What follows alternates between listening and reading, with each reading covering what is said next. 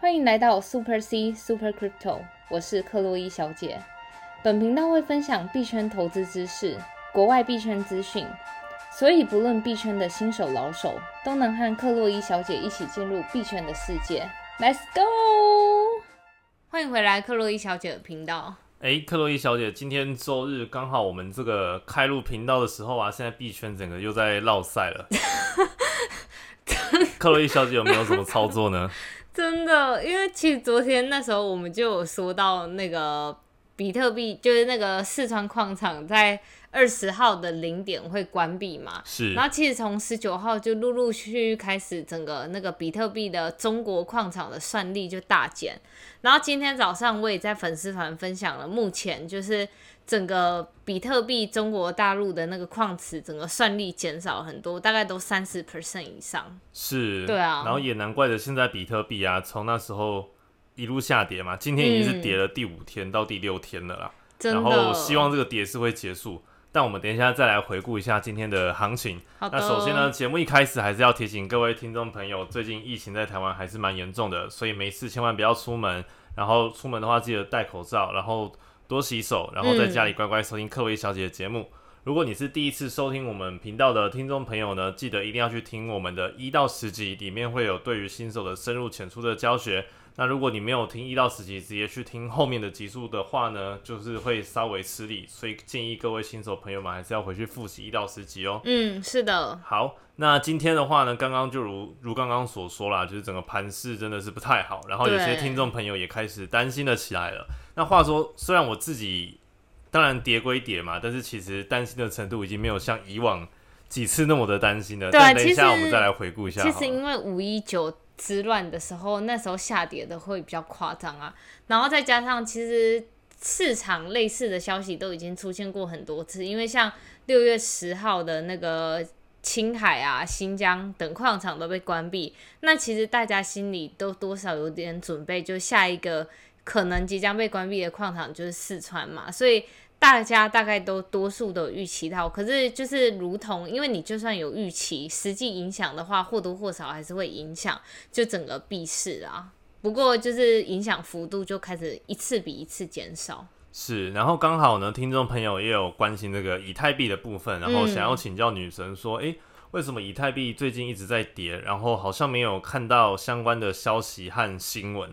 其实现在目前整个市场行情都是由那个大饼带动，尤其就是其实从呃五一九之乱之后，整个币市都开始一直在震荡嘛。虽然中间有一些呃比特币的利好消息，当然那时候比特币利好消息出来，其他 O coin 包含以太坊啊，或者其他小币都有跟着一起起涨。不过，其实其实都是还是要回到，就是如果今天大饼的表现不佳，整个币市就会跟着受影响啊。因为目前资金量都还是在那个 Bitcoin 上面。话说，那个比特币的 Dominance BTC 打 D 这个指数，目前还。来还是来到了四十五 percent，就代表整个就是链上的资金四十五 percent 的资金都是在比特币身上，其他的资金才是在那些小币号，就是 stable coin。所以如果撇除掉 stable coin 的话，其他的就是多数的资金都还是在比特币上面，所以也不难想象。整个行情都还是跟着在那个比特币在走了。是，话说这个以太币呢，之前克洛伊小姐也分享过蛮多次，就是近期的这个 gas fee，嗯，也是越来越低了。对，那整个链上的交通变得很冷清。我们之前的节目也有分析过。嗯，那这个也意味着，其实现在整个以太币的这个交易量啊和转账量都在这个量缩的情形下。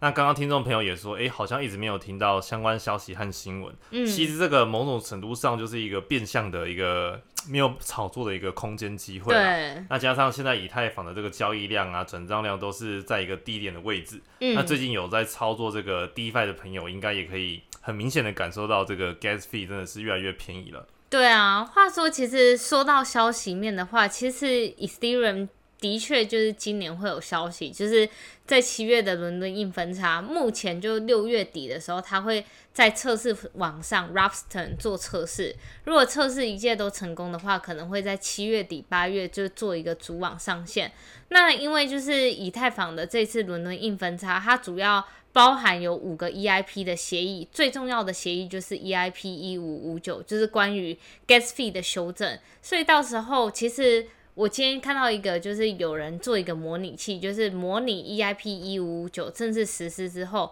，gas fee 会就是整个提供网链上的 Ethereum 的供给量会就是下降的非常多，意思就是供给面会减少啦。在外面流通数量的 ecm 也会跟着下降，所以可能预期来说，对于以太坊的价格可能会或多或少有推升向上的作用。不过，以太坊最重要的消息还是要等到就是 Ethereum 二点零正式升级。我相信二点零正式升级对于整个以太坊的呃是一个非常重要的里程碑，因为它毕竟从 Proof of Work 工作量证明变成权益证明，以及整个就是每一个区块的容量都变大，这也意味着就是可能相对来说 gas fee 会下降，然后交通拥塞的问题也会跟着下降。这样是，嗯，然后除此之外呢，其实我们也在这个 EP 五十五的时候也有介绍到说，那时候以太坊的这个选择权，对，在六月二十五号。到期的这个选择权也是算是今年以来的一个新高啦，这个持仓量的新高，对，所以也会有一波就是蛮大的一个调整。所以政府对对我来说的话，可能呃整个币圈可能会不平静到七月底，对啊，然后直到有一个更重大的利好消息，可能就是以太坊的那个。EIP 一五五九正式上线，就大概八月初的时候，然后再加上今年十一月 Bitcoin 的软分叉也要就是准备那个做实行的动作啦，所以我相信到年底的时候还是有蛮多好消息会出来，Bitcoin 啊、Ethereum 啊，还有 ADA 智能合约在九月多的时候会正式上线，所以大家一起期待后市。所以我觉得整体币圈的状况就是，嗯，如同我在社团发文的。你如果是一个 holder，就是长期持有人，大家以为的 holder 可能就是一帆风顺的，就是平平安安的向上这样子。可是实际上的 holder 是中间会经过这些大波动的起起伏伏，包含五一九之乱啊，或像现在六月二四的呃六月。二十号的那个四川的事情这样子，可如果你是一个 holder 来说，撇除这些中间动荡，长线来说可能还是是趋势向上，只怕你就是没有耐心等待而已。是，尤其是这几天真的是非常的动荡不安啦。然后刚刚提到这个，就是以太链上的这个 gas fee 就是很低，然后相对冷清的情况下，然后有个听众朋友刚好也想请教我们的克洛伊小姐说，她想要在这个 Polygon。上面做 DeFi，对，然后要从币安转这个钱到 MetaMask 钱包里面，那是不是一定要走这个 ERC 二十的链呢？对，是一定要走 ERC 二十的链，因为如同我们前面所说的，其实 Polygon 它是一个 Layer Two 的方案，Layer Two 的方案是一定要有在某一个主网上。那 Polygon 的主网就是用 Ethereum 当成主网，所以你如果今天想要嫁接到 Polygon 上面，你必须走的通道就是要用 ERC 二十。你透过 ERC 二十传到你的 MetaMask 之后，然后再透过 Polygon 的 Bridge，就是从 MetaMask 传到 Polygon 上面。那之后你在 Polygon 网络上做的任何 DeFi，比如说像我自己现在在做的 DeFi，每一笔交易其实都只要就是差不多零点零零一块美金，所以就是很便宜，很便宜啦。相比你在那个 ERC 二十上面随便一笔，现在尽管现在这么 Gas Fee 这种便宜，也要可能四五块美金这样。是，了解了解。好啊，那今天的盘势呢，我们来看一下好了。现在的比特币的价格，我们开入时间是。六月二十号晚上九点，然后现在价格比特币在三万三千四百八十六，然后跌幅是七点四四 percent，那这个也是比特币连续六天以来都呈现跌的一个走势。是的。然后以太币的价格已经来到这个二零五四哦，然后跌幅是九点零九 percent，然后币安币是价格是三百一十一，跌幅是这个九点一四 percent。那算今天也是一个很明显，就是由大饼整个带动下跌，然后刚好有这个四川矿机这个停止运作的消息面，对啊，然后加上之前其实比特币的空单已经布局很久了，然后这样子联合产生的一个效应，嗯，但是呢，如果你是一个长期投资者，然后你在调整仓位或者是风险管控有做好情形下，那今天的跌势其实理论上来讲还是一个算是币圈正常的一个跌幅啦，嗯。嗯，那话说刚刚说到这个四川。矿场的部分啊，从就是六月二十号开始，对，就是不知道克洛伊小姐有没有发现，就是整个中国的这个矿机的算力都有一个大幅下跌的状况。对啊，其实像那个中国最大的矿池就是蚂蚁矿池 M 破。它就是大概算力下降了大概有三四十 percent 啦，然后或是像比特币大陆的矿池也减少了十六到二十五 percent，然后币安的矿池也是减少大概二十五三十 percent，所以总体来说，你可以看到整个就是四川占了比特币的那个算力还是算是蛮大的一部分啦。其实整个中国在呃占了比特币的算力。在还没就是被围剿之前，大概是六十五到七十五 percent，所以整个就是比特币网络上三十二，就是大概三分之二的都是被那个比特那个大陆的矿池所。领导啦，所以就等于说，其实之前像是新疆那个突然断电，对于比特币的价格影响都会有非常剧烈的波动。所以其实整体这次大陆对于比特币矿池或是所有虚拟货币的矿池围剿，我觉得都是算是一个，嗯，对于币圈来说，长期看来是一个比较健康的一个事情啊。因为像现在这些比特币的挖矿者啊，就会找其他地方去选择，比如说像是美国啊，然后他们。有可能的地方就是像是迈阿密或是德州，然后或是他们邻近的国家哈萨克啊、俄罗斯啊，或是一些。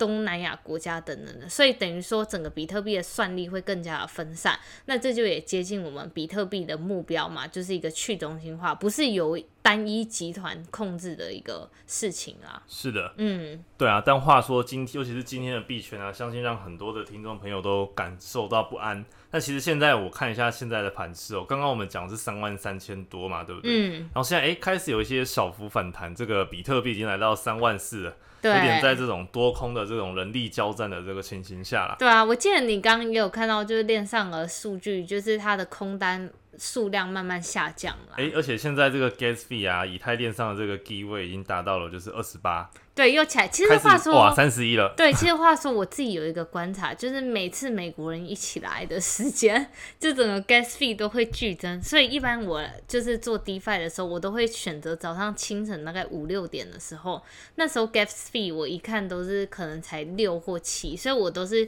选择在早上五六点的时候做一些就是 defi 上的操作啦。是，嗯，但话说，今天的下，应该说每一次的下跌都是为了下下一次更好的一个上涨，对，因为币圈不可能都是天天过年的啦，对啊。那其实我自己也有跟很多听众朋友分享，就是你看哦，像我从我其实从今年那时候二三月才开始进入这个币市，对，然后那时候呢，因为我以前是操作这个美股跟泰股的，对，然后那时候刚进入币市就想说，哇，我要把那个就是技术分析啊、划线那一套全部拿出来套到币市。就哎，那时候刚好就是二三月、三四月的时候，就还是在一个牛市的状态，所以那时候其实还是那时候只操作现货了。嗯，然后那时候其实哎有赚到不少的涨幅，因为话说就是你在牛市还赚不到钱，那真的可能是自己的问题啦。对。然后那时候就哎感觉自己越来越是那种操盘手一样的感觉，然后那时候开始学了很多新的工具啊，包括哎四月的时候开始操作这个合约，嗯，然后开始跟着克威小姐录节目啊，然后关注许多消息面啊，一些币圈知识等等，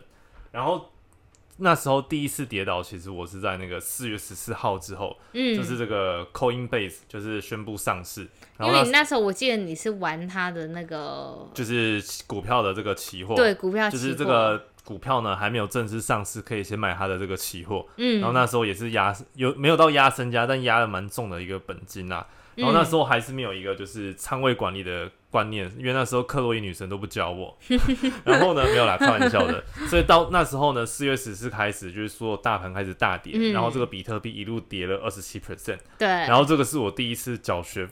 应该说算是进入币圈正式第一次缴学费的时候，嗯，因为那时候比特币大概就在四万多左右啦。是的。然后后来第一次下下跌之后呢，然后那时候有在操作这个合约，然后就想说，哎，这个合约未来一定会涨回来，然后就是凹单不去理它。就后来慢慢看着我这个合约的这个亏损的这个 percent 啊，已经到达了两三百趴了，然后还是硬凹不管。但我记得那时候从跌不到十几二十趴，我就说你赶快一定要关合约，结果你就想说你一定可以凹回来。殊不知就是越陷越深。还是奉劝，如果大家不是 这个全职交易者，然后没有时间盯盘的话，合约真的要少碰，对。因为合约真的很看这个时间点，还有你这个停损停利的这个机制啦。嗯，然后那时候我五月的时候啊，开始有去区分这个交易所的账号，对，因为那时候克洛伊小姐的女神有开始分享，就是诶，你可以有不同的账号，嗯，像你短线的话呢，你可以走这个 FTX，对，因为 FTX 的交易所，它在短线的这，它在这个买卖的手续费应该算是蛮低的啦。嗯，然后中长线的话呢，我是放在币安，就如同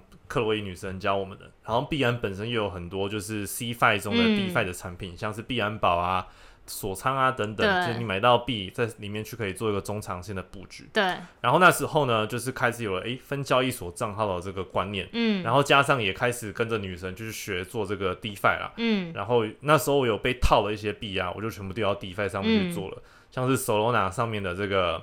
SRN 跟这个跟 Ray，Ray 的这个嗯 DeFi 啊，就是那都全部被套，就全部丢上去了。，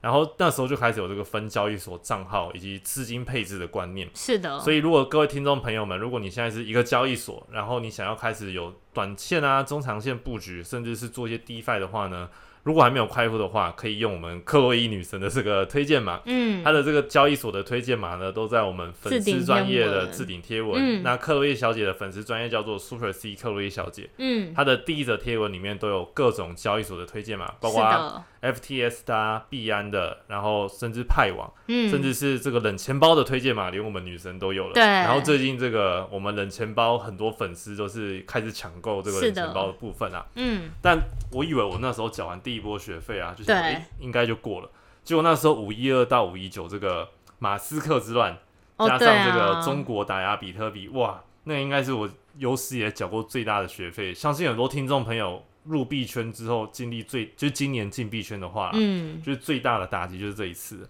它光短短的一个礼拜就跌了四十九 percent，然后嗯。各种小币跌二十 percent，当天都有的。然后那次算是我合约就是正式的再次爆仓了一次，天，所以我合约里面的钱全部都归零了。然然后那时候我还记得我在跟这个克洛伊小姐录节嗯目，还录到分心，你知道吗？天，就我一面在那个什么录节目的时候，就是克洛伊小姐在那边安慰大家说：“哎、不要慌张啊，如果你是嗯 holder 的话呢，这一波什么下跌，如果你资金有做好控管等等之类嗯的，就不需要担心。”其实，哇，我那时候担心的要死。我那时候录完节目，赶快打开我的合约账号一看，嗯，然后就是 那一波，就是算是我再次的一个爆仓啦，然后让我体现到就是，诶，现在盘势啊，其实在这个不稳的状态下，就是如果你真的玩合约，颜这个停损体力真的要颜色好。对，然后像我的话，就是诶，有时候不知道自己是左侧还是右侧，然后就想说我买了就放着，结果自以为是右侧又不停损，所以像假设如果你是这个不是全职操盘，然后你又是走长线投资的话，那短期的波动。如果你的资金配置是在这个健康的状况下，嗯真的是不需要太担心的。而且我觉得此时此刻当右侧交易者，就是追涨的人，其实我觉得非常难。就是这个开单的盈亏比很低啦。对，因为有时候真的就是都是一些假突破。其实我们每一次就是在你可以看，我们其实都是每天录节目嘛。那时候那个市场行情好的时候，我们就跟大家就是一直劝诫说，真的要以防就是假突破的情况。其实我们现在每一次再回去看，真的每一次几乎都是假突破，没有一次就每次都是高开一点点，然后就低很多。然后高开一点又低很多，所以整体来说，最近的涨幅是一直往下走的情况。虽然都会就是在隔几天后回涨一点，但是整体的趋势是向下的。是，对啊，然后包括这个六月四号到六月九号这一次啊，其实那时候整个心态上已经慢慢的转换过来，嗯因为六月四号到六月六六月九号其实也是蛮多消息里面的影响，像是嗯马斯克。Po 文时常的发文说什么，诶，要跟比特币分手啊，特斯拉不接受比特币啊，等等的。然后一下就川普跳出来说，诶，比特币很脏啊什么的。嗯，所以比特币在这几天又是短短就跌了二十二 percent。对但那时候其实我的心态已经慢慢调过来，就是因为第一个我在整个交易所的仓位啊，我知道说我的 FTS 是走短线的，然后中长线币安交易所，然后还有 DeFi 上面的这个 staking 跟这个 farming，所以整个线，而且那时候其实已经没有在操作这个呃合约的部分，嗯，然后那时候其实很多的小币啊，已经慢慢被转到这个我的交易策略啊，慢慢转到主流币上，所以其实那时候的整个心态慢慢调整过来。然后包括这一次，就是十五号到二十号连跌五天，然后今天跌幅又很大的这个情况下，包括现在录节目，其实已经没有到像之前这么的心慌、嗯安心。我我觉得几个重点就是第一个就是要长持的去秉性我们的这个币圈女神的投资信仰。当然，这个不是也是也不是，就是说听起来好像很容易，但是执行真的非常麻烦。很容易有的时候就是我们看到一个市场行情来了，就会随着这个情绪跟着跳进去。真的，所以其实听起来很容易，但是操作却是永远最难的。对啊，有时候真的会就是哎，你手贱一下，然后就买了建仓一下，结果马上就被套。其实我觉得就是。哦，就我们就分享一下我们私下是怎么样，因为每次行情一好，他就会开始想要加仓，那我就跟他说，真的很容易是一个假突破，对，然后我就说，然后后来每次回去看都没有严格执行停损，自以为的右侧这样子，然后后来每次回去看，我就跟你说，你看吧，真的已经告诉你不要再自己加仓，所以我自己跟大家分享一下我的策略，是我其实都会设一个就是 limit order 限价单。然后每当比如说下跌到一个幅度的时候，那些单就会自动去动它。所以我自己本人其实。尤其是在这种震荡时期，我不会自己去下手动单，因为那些单全部都是限价单，就是我已经预设好说，如果下涨到下跌到一定程度，它就会自动去成交。然后如果没到那个位置，我自己是不会手动去开单的啦。对，而且话说，就是我们像我的话啦，就是不是全职交易者，比较没有时间盯盘。嗯，那像这种震荡的熊市啊，合约真的像我现在就比较少开，因为有时候合约一次跌就可能四五十 percent 加上。如果你的杠杆越大的话，所以现在整个震荡行情来讲的话，还是我自己还是会以现货为主啦。嗯，然后另外一点就是，像我现在分好了短线、长线的交易所之后，整个右侧的如果要走右侧的话，停损真的要严格执行。嗯，就是如果你不去做停损的话，你后面跌的那一段真的是比你没有停损来还要来得多的。嗯，然后其实像现在的行情啊，不管是多头或者是震荡或者是空头，其实每一个行情都有赚到钱的工具。对。但像我们全职交易者真的比较少，哎，不是全职，就是不是全非全职交易者，真的比较少时间盯盘。那可能你多震荡的时候，还是可以开这个派网的网格啦，因为网格在震荡行情还是会有不错的利润。那当然，这个开网格的时间点也要抓对了。所以如果你没有做这个网格，然后想要开网格交易的这个派网交易所的话呢，也可以用我们这个币圈女神的这个推荐码。那推荐码呢，也在我们这个 Super C 克洛伊小姐的粉丝专业的置顶贴文里面。那当然，空头的话就不用说，就是你可以做许多的空单啊，或者是合约等等去做这空单布局。那像我们这种全职呃非全职，然后又走现货的话呢，最重要就是你的仓位要做好这个严格的一个管控，永远都要有现金去进仓。像今天的跌幅，如果你现在还是有银弹的话，那真的不用担心，就是。该加仓的时候，就是大大胆的加仓，当永永远都要有这个就是银弹去保持这样子。对，对。然后以上的话是我自己。这几个月以来的一个心路历程啊，当然其实也是蛮多的。没有啦，就是还是要随着时间调整，因为其实我还是在跟这个币圈女神学习学习当中，因为市面上真的太多工具，然后永远学都学不完，加上这个币圈的行情是很这个变幻莫测的，嗯，所以像今天，尤其是今天啊，我必须再强调一次，整个心态已经提升到了另外一个层次，嗯，那当然我还是要向这个币圈女神多看齐，怎么样才能到就是像你这种境界？我觉得其实你就是在这个市场缴够多学费，然后体验够多之后，你就会觉得，像我一般我自己不管是美股或是币圈，我自己都是走一个非常懒人的策略，就是如果我前面提到，我每一个就是都会设好我的那个止盈止损单，就是那个限价单啦。它就会自动成交。当然，在牛市的时候，这个又是另一件事情。可如果在这种震荡行情的时候，我多半的策略都是采就是限价单，每就是我会算好每隔的一定程度的时候，它就会自动成交。那剩下的其实我都不会去盯盘。然后我给那些就是新手小白，尤其就是想要当长线持有者来说，因为我一般不管是我自己呃非币圈的朋友，或是有一些听众朋友们，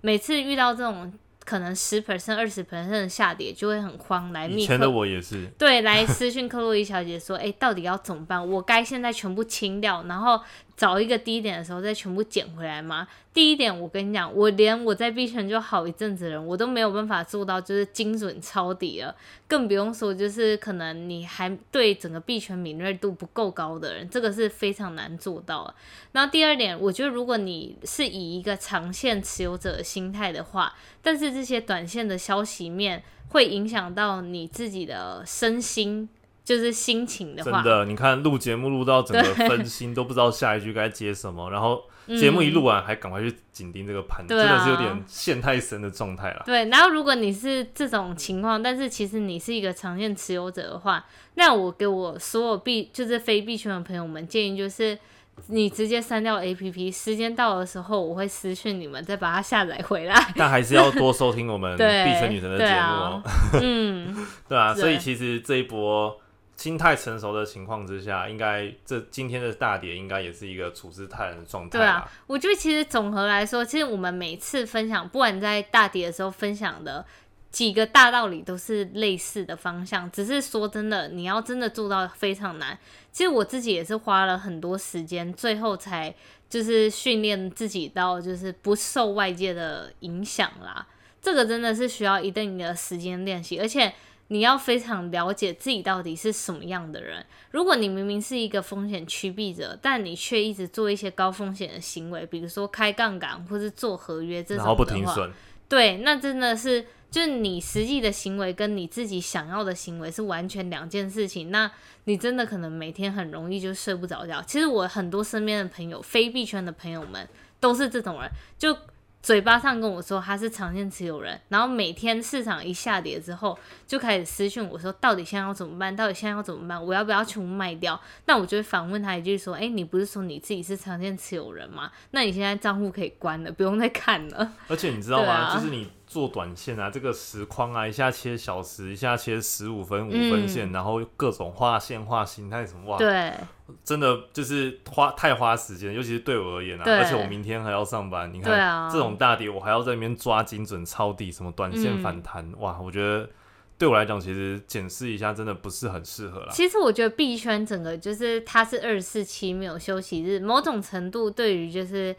投机者就是 arbitrage 做那种套利者是一件好事，但是很多时候我听到身边蛮多朋友们，也就是因为这样感觉会很焦躁，就他很怕他自己在睡觉的时候错过了很多很好的行情，或是被搞了一个大跌，那他真的就是整个资产完蛋。回归到最后，还是要有一个健康的投资心态啦。对啊然后多就是 follow 信奉这个女神的投资信仰，嗯，就是永远不要满仓，然后不空仓不满仓，然后留银弹，然后如果就是能接受的程度。对，然后在这种时机就是特别不稳定的时候，尽量少开一些杠杆或是合约。有一句话是这样讲，就是嗯多做多错。你不如在正确时间点做对的事情，你也不要每天手痒下一点单，真的是多做多错。你每次多看那个，你的情绪上来，原本都知道哎、诶自己不该这么样做，但是真的是多做多错。你越盯盘，你可能就会越迷失自己的方向，嗯这样子。是的，对啊，但是可能还是有些人本来就是走这种短线交易，然后画各种的形态啊、压力突破啊、支撑斐波那契什么，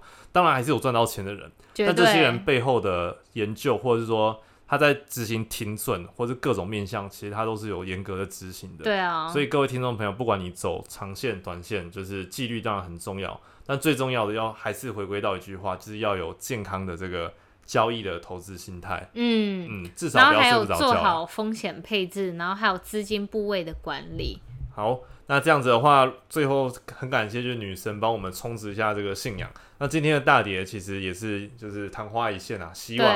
那我们就接下来迎接就是震荡行情，然后看它什么时候会重回牛市哦。嗯，那如果觉得我们频道还不错，想要抖内给克洛伊小姐的话呢，可以到她的粉丝专业，名称是 Super C 克洛伊小姐，在克洛伊小姐置顶贴文里面有她的这个热钱包的地址以及这个抖内的连接，看你想要抖内的是虚拟货币还是法币。那如果还没发到我们粉砖的话，记得给克洛伊小姐一个赞。如果有任何的留言回馈想要给克洛伊小姐的话呢，可以到我们 Podcast 的留言区留五星好评加留言。那每一则留言呢，克洛伊小姐都会认真看哦。好的，那希望今天的节目对大家这个信仰又可以再次的充值，希望大家在这个大跌的时刻还是可以安心的入睡，像这个女神一样，好吧那我们今天的节目呢就录到这边了，我们下期再见。See you。